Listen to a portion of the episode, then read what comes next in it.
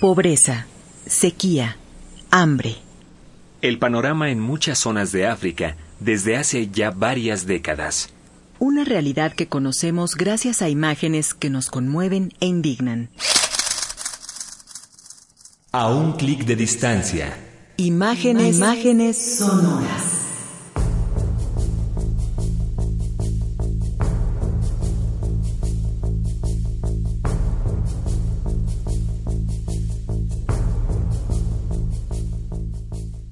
El trabajo de los fotoperiodistas ha resultado vital para registrar sucesos históricos a través de imágenes que contienen altas dosis de denuncia y que quedan capturadas para que el resto del mundo conozca realidades que en ocasiones son mucho más fuertes y explícitas que cualquier crónica que pueda hacerse de los hechos. Sin embargo, hay un componente ético que no hay que dejar de lado. El fotógrafo tiene la capacidad de plantear una perspectiva, de enfocarse en aquello que quiere contar, y debe ser un mero observador de los sucesos, representando el contexto lo más claramente posible y respetando la dignidad de los sujetos que retrata. La cámara es un arma muy fuerte que puede reproducir realidades de muy diversa índole. Pero también puede llegar a herir o indignar un debate que continúa vigente y que involucra la pregunta de si el fotógrafo debe intervenir en ciertas situaciones o simplemente registrar los hechos sin intervenir.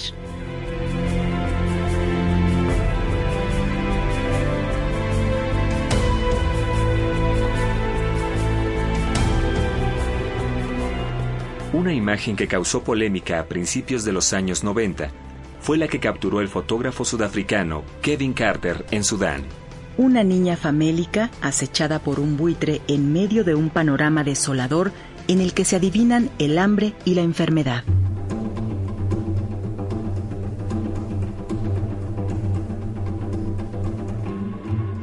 El mundo se indignó cuando la fotografía apareció publicada en la portada del New York Times en marzo de 1993. La imagen de la hambruna era impactante, pero las interrogantes éticas lo eran aún más. ¿Cómo era posible que un testigo mudo, como lo era Carter, hubiera permitido que la pequeña retratada corriera tal peligro ante el animal que la acechaba?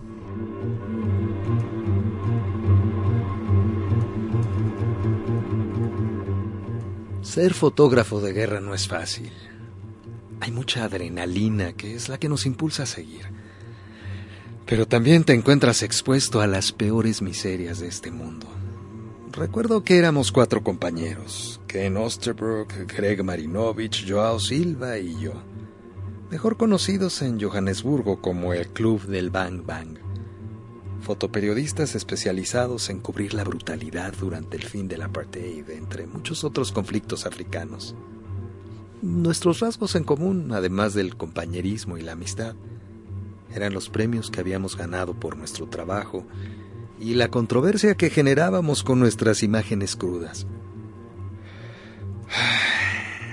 Muchos me criticaron de manera feroz por no haber auxiliado a la niña junto al buitre.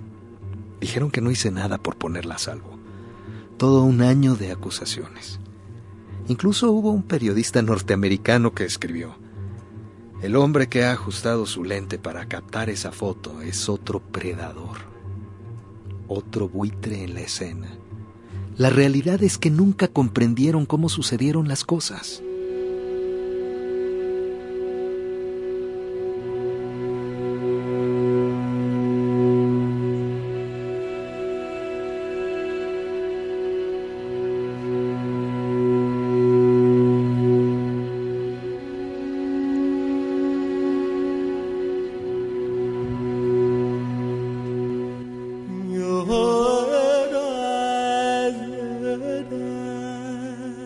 A mediados de marzo de 1993, Carter viajó con su colega Joao Silva a Sudán, un lugar acosado por las hambrunas y el terror de la guerra desde la llegada al poder de los radicales islámicos.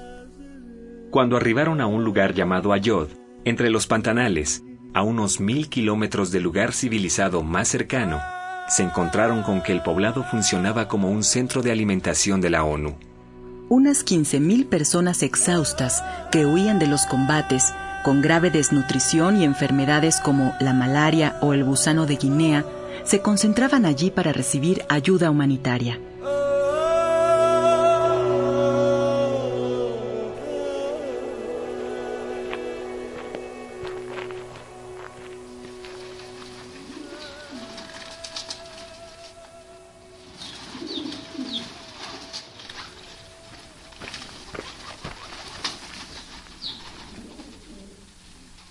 Me puse a merodear por los alrededores hasta que escuché un ruido.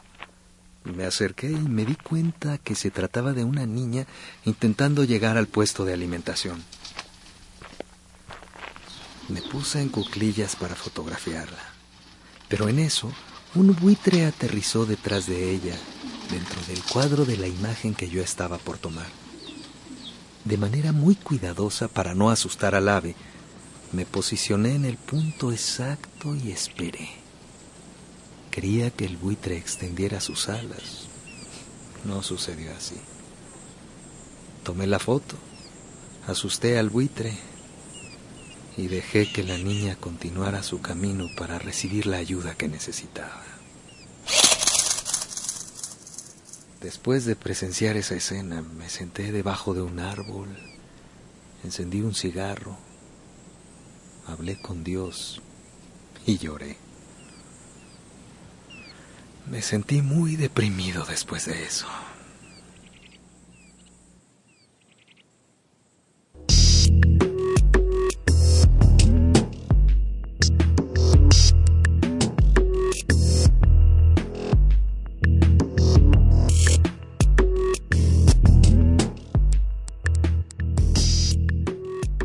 El trabajo de Carter y sus colegas se volvió cada vez más peligroso, no solo por los riesgos externos que representaba. Finalmente, cubrir los conflictos armados en África significa estar listos para morir en cualquier momento. Pero el peligro proviene también de todos los demonios que se forman en el interior. Las imágenes que tenemos gracias a ellos son tan solo un pequeño vistazo de todo el horror que ellos han visto. Kevin Carter siempre se inclinó por actividades riesgosas y por defender los derechos de los africanos. Desde muy joven, en Sudáfrica, sostuvo fuertes discusiones con sus padres al querer levantar la voz ante la injusticia, lo cual le hizo salir de su casa para dedicarse a varias actividades que más tarde le condujeron al fotoperiodismo. Carter tenía un carácter inestable. Su vida era una maraña de conflictos personales que no le satisfacía. Ya había intentado suicidarse alguna vez antes de dedicarse a la fotografía y era adicto a la llamada pipa blanca, una mezcla de marihuana o daga, de uso muy popular en Sudáfrica, mandrax, una droga sintética, y barbitúricos. Llevaba una vida desordenada. Perdía sus negativos en aviones y aeropuertos. Arrastraba depresiones de años atrás. Acumulaba experiencias trágicas y la fama le llegaba de golpe con el premio Pulitzer en 1994.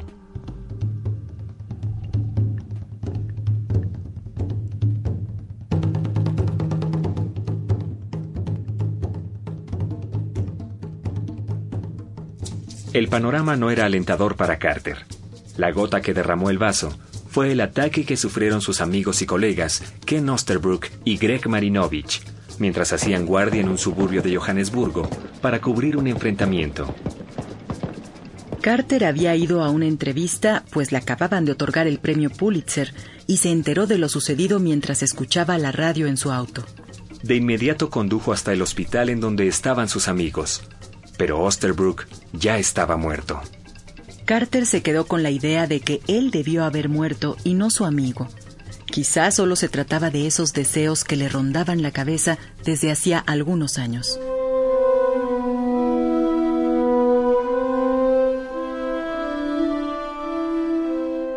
A 16 meses de haber tomado la fotografía, a tres de la muerte de su amigo y a pocos días de haber ido a Nueva York a recibir su premio, Kevin Carter se subió a su camioneta pickup y se dirigió a un pequeño río de los suburbios de Johannesburgo en donde él solía jugar de pequeño.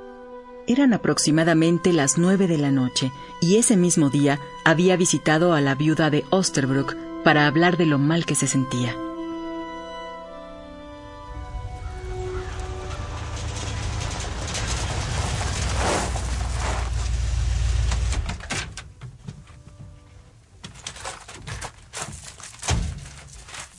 En el río, sacó una manguera.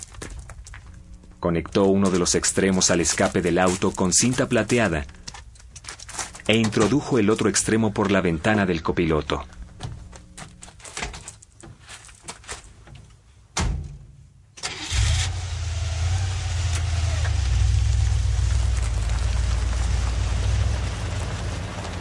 Encendió el auto, se puso los audífonos de su Walkman y se recostó. El dióxido de carbono hizo el resto. En el asiento del copiloto había un papel que decía, He llegado a un punto en que el sufrimiento de la vida anula la alegría. Estoy perseguido por recuerdos vívidos de muertos, de cadáveres, y también por la pérdida de mi amigo Ken. Estoy deprimido, sin teléfono, sin dinero para el alquiler, dinero para ayudar a los niños, dinero para las deudas, dinero. Estoy atormentado por los recuerdos de asesinatos, de furia y sufrimiento, de niños hambrientos o heridos, de locos que tiran del gatillo de verdugos asesinos. He ido a reunirme con Ken, si tengo suerte.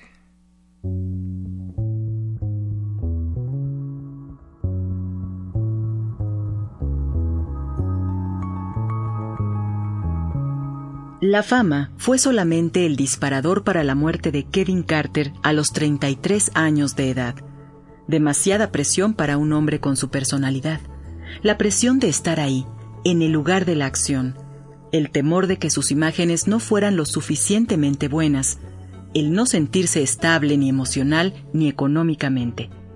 Una lucidez que venía después de sobrevivir a la violencia una y otra vez, y las drogas con las que hacía que esa lucidez dolorosa se desvaneciera.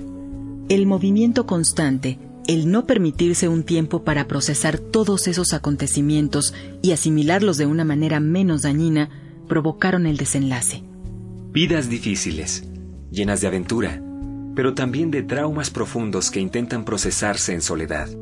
Personalidades interesantes que han sido retratadas en la pantalla grande en forma de ficción, con la cinta The Bang Bang Club del año 2010 y del documental de HBO titulado The Death of Kevin Carter, Casualty of the Bank Bank Club.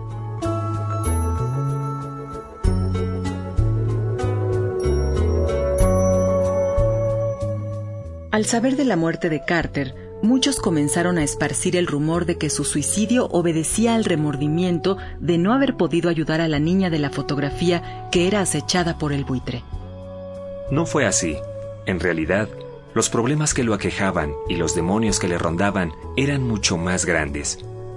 De cualquier forma, la controversia sobre su fotografía fue importante para hundirlo más en la depresión.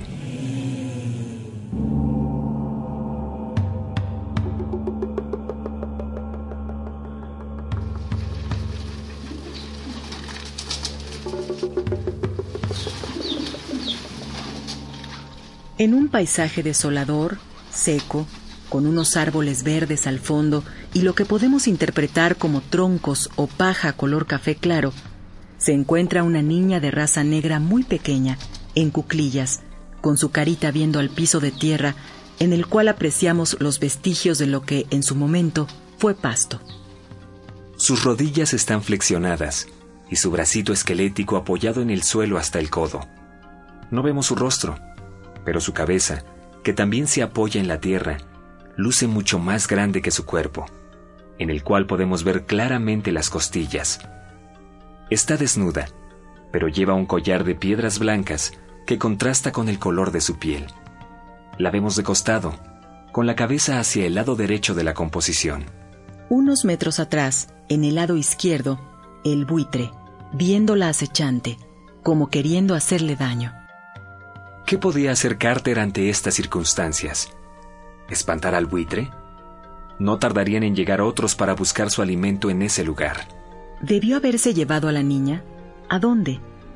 Esa niña, para quien la vida es radicalmente distinta a lo que cualquiera de nosotros conoce, simboliza a todas las víctimas de la hambruna en el mundo y vive constantemente aquejada de diarreas, entre muchas otras enfermedades. Además, aunque la imagen así la presenta, no está sola.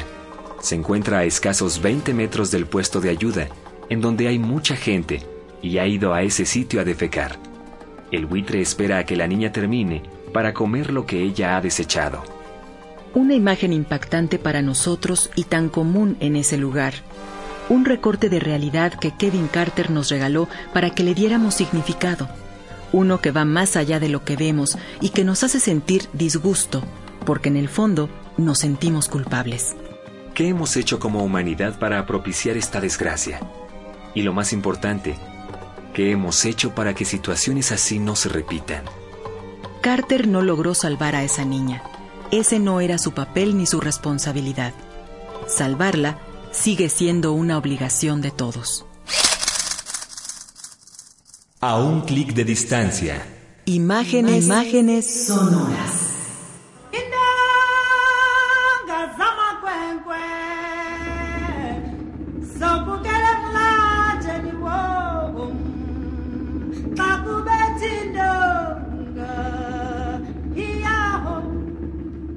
Si quieres volver a escuchar este programa y conocer más sobre esta obra y el artista que la realizó, ingresa a www.radioeducacion.edu.mx o escríbenos a nuestro correo electrónico un clic arroba radioeducacion.edu.mx.